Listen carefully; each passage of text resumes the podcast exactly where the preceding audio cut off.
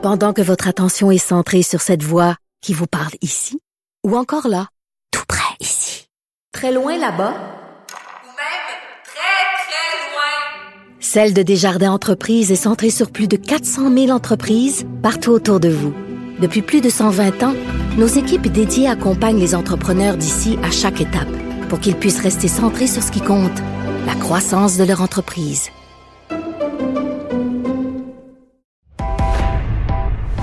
Il connaît tous les dessous de la politique. Chef du bureau d'enquête de l'Assemblée nationale.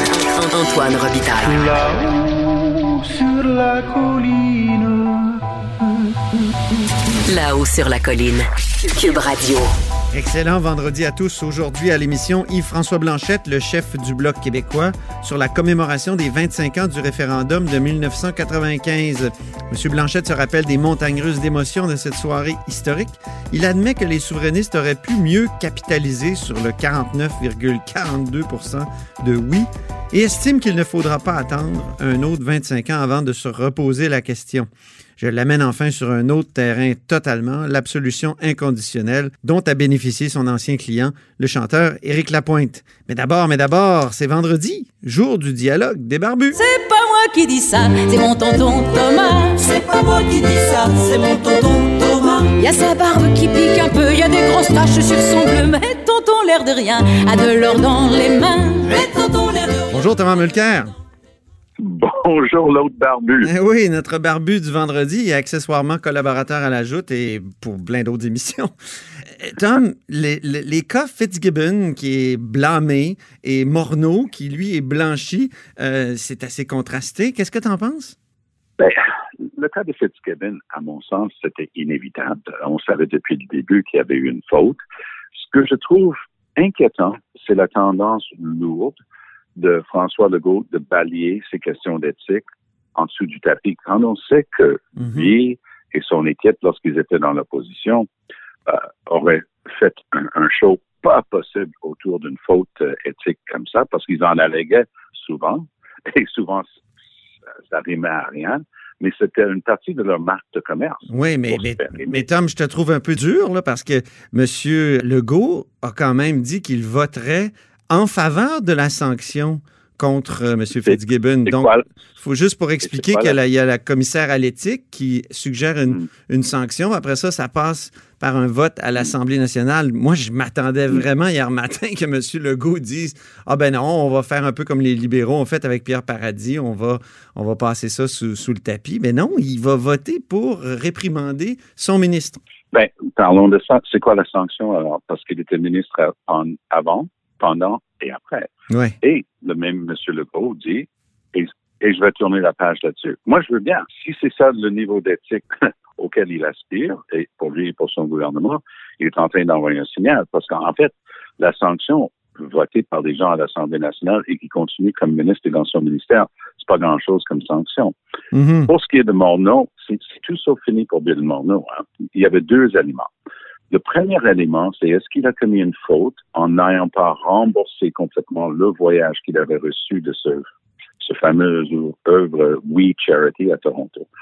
Le, le commissaire à l'éthique, euh, Mario Dion, dit non, écoutez, j'ai pris sa parole, euh, c'était assez évident que je pouvais le croire, et c'était une erreur de bonne foi et, et je passe les congés là-dessus. Par contre, le reste de l'enquête à Ottawa continue sur quoi? Sur le potentiel d'un conflit d'intérêts entre M. Monod, qui a accepté ce cadeau, et le fait que M. Monod, comme ministre des Finances, a piloté et a voté au Conseil des ministres pour un programme qui aurait donné au, total possiblement 900 millions de dollars à We Charity pour distribuer à des étudiants, et d'un, et de deux, payer We Charity 90 millions de dollars de l'argent des contribuables. Oui.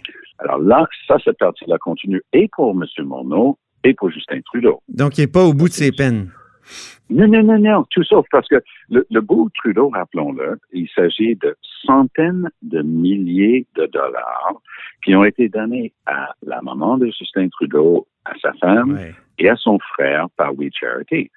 Donc, M. Trudeau aussi a participé, évidemment, et son bureau à l'élaboration de ce programme et au fait que cet argent allait être transféré. Alors là, le commissaire se plonge là-dedans. il va avoir un rapport là-dessus qui, sera- qui va sortir. Et la dernière fois, c'est sorti sur SNC-Lavalin en plein milieu de l'été avant l'élection. Oui, bon. Alors, euh, de toute façon, il n'est plus en politique, donc ça a peut-être moins de, de conséquences. Je parle de Morneau, évidemment. Euh, J'aimerais Mais, mais parler... tout à fait. Oui, Pour lui, ça a moins de conséquences. c'est Mais ça. c'était- impossible pour le commissaire fédéral de laisser tomber l'ensemble de cette question-là, sachant parfaitement bien que M. Trudeau était encore l'objet de son enquête. Parce que je, si M. Trudeau est, est trouvé d'avoir enfreint la loi une troisième fois, c'est lourd, Antoine. Euh, Tom, il y a un sujet que j'avais pas annoncé que j'aborderais, mais que j'aimerais aborder parce que j'y ai pensé juste Oui. avant de t'appeler. Tu as la nationalité française, tu as la double nationalité. Que penses-tu de ce qui se passe actuellement en France, la, la résurgence du terrorisme islamiste? C'est une horreur. Euh, c'est l'époque dans laquelle on vit.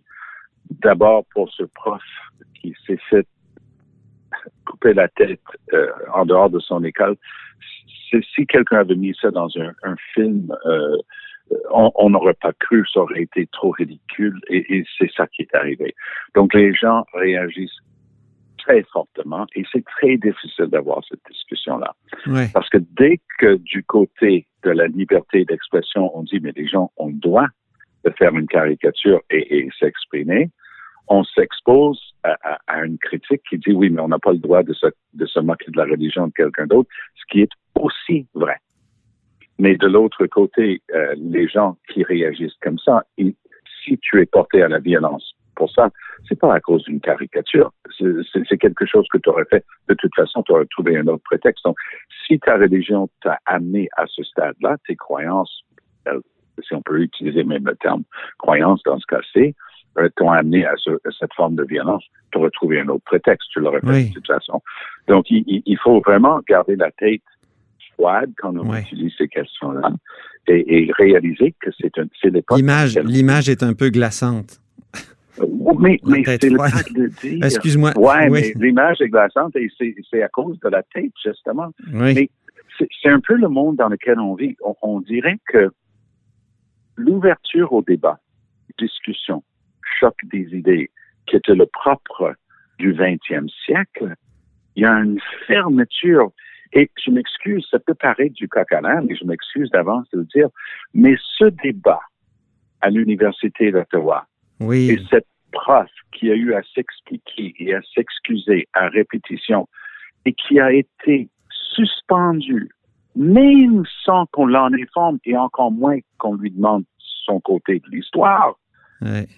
Ça, c'est l'antithèse de plusieurs centaines d'années d'évolution de droit ou un des droits les plus fondamentaux de justice naturelle, comme l'aurait dit Bernard Landry. Audi alteram partem.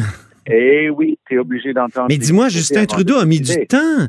Justin Trudeau a tellement mis du temps à dénoncer l'attentat en France. Bon, hier, il a réagi tout de suite après les trois attentats ou les quatre euh, attentats.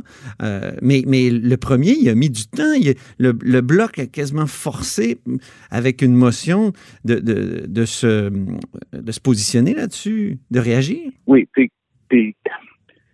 il, faut entendre, donc, M. Trudeau dit d'un côté, il va dire oui, oui, c'est épouvantable, mais d'un autre côté, mais ça ne représente pas la communauté ici au Canada, et ni, ailleurs dans le monde.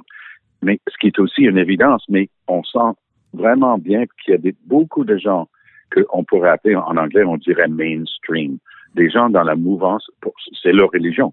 Et, ça c'est leur manière de parler avec Dieu. C'est- c'est- c'est- pas une incitatif à quelque haine ou violence que ce soit. Et ça, c'est 99,9% des musulmans qui sont juste des, des bonnes familles, des bonnes personnes qui, qui ont leur manière et leur croyance. Mais donc, M. Trudeau essaie, quand il, il fait ça, il, il veut pas que quelqu'un prenne sa parole et Mhm. disent que tu es en train de l'enfoncer dans la gorge euh, de- des musulmans et ou, ou de, de faire une vindicte à l'ensemble de, de- de cette énorme communauté euh, religieuse à travers le monde. Mhm. Et c'est ça, je, je crois, une des, des différences fondamentales entre la France et ici. Toi aussi, tu as travaillé beaucoup en France. Moi, ça Mhm. fait plus de 45 ans. Euh, Catherine et moi, on est ensemble de- depuis l'adolescence, depuis le début des années 70.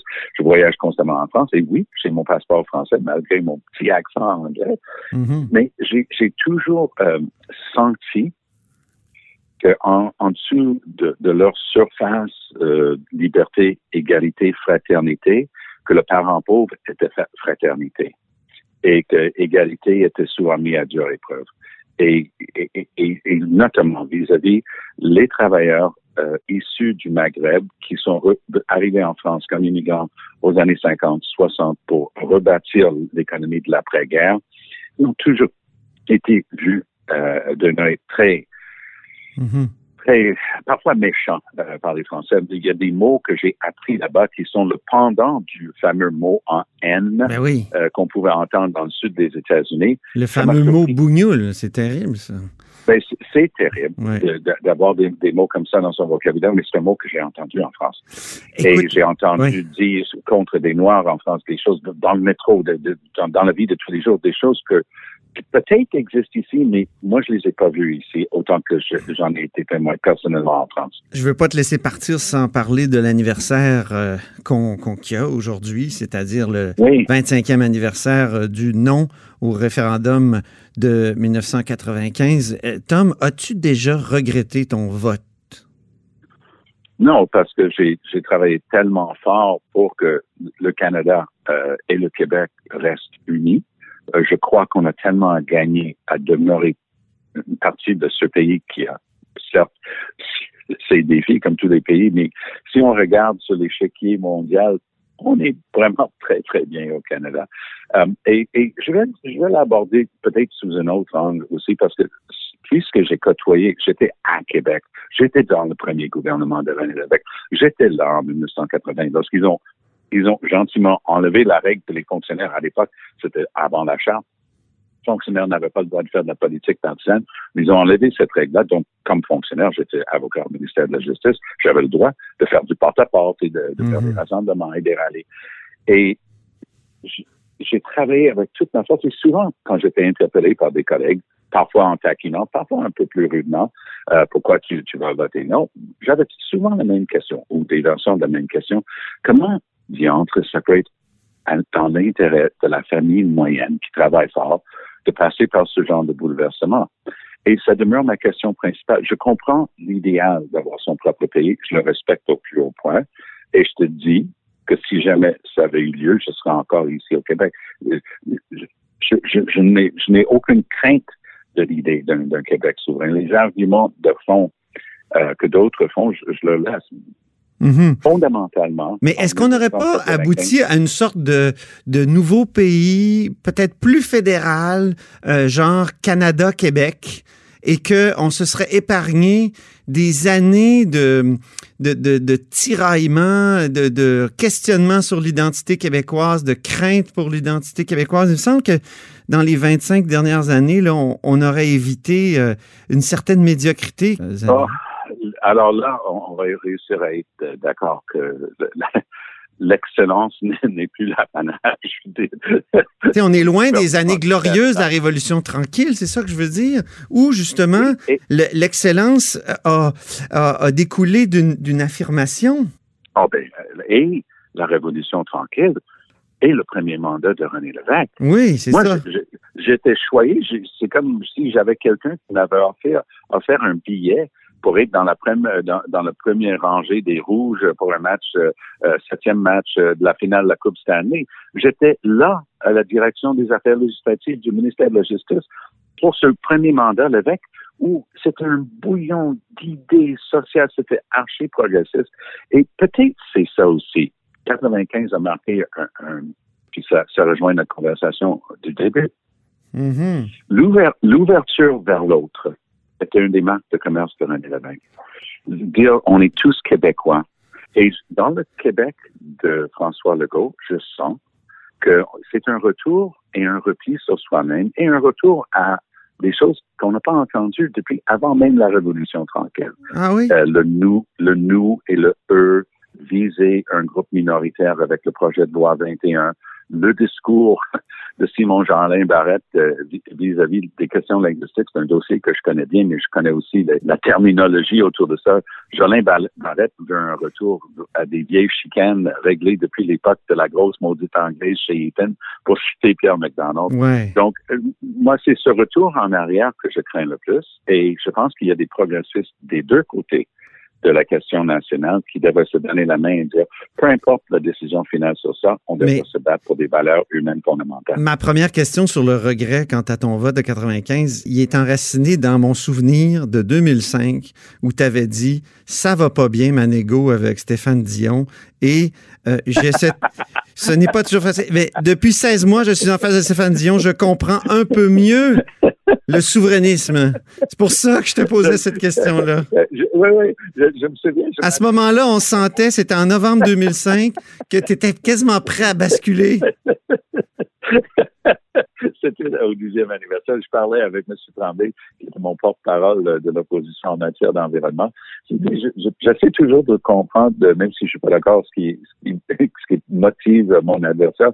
Puis je dis, j'avais du mal à comprendre comment on devenait souverainiste, mais je dis, depuis que je travaille avec Stéphane Dion, je commence à comprendre comment on devient souverainiste. Oui, je me souviens de cet échange. La personne m'en a parlé. Hey, t'as une mémoire d'éléphant, toi? ben, j'étais là, j'étais reporter. Je pense que j'avais écrit l'article ou en tout cas, j'en avais parlé à la radio. bon. Écoute, il faut qu'on se laisse, mon cher Barbu. Merci infiniment pour ce dialogue toujours très agréable et très apprécié. Alors, euh, on se reparle la semaine prochaine.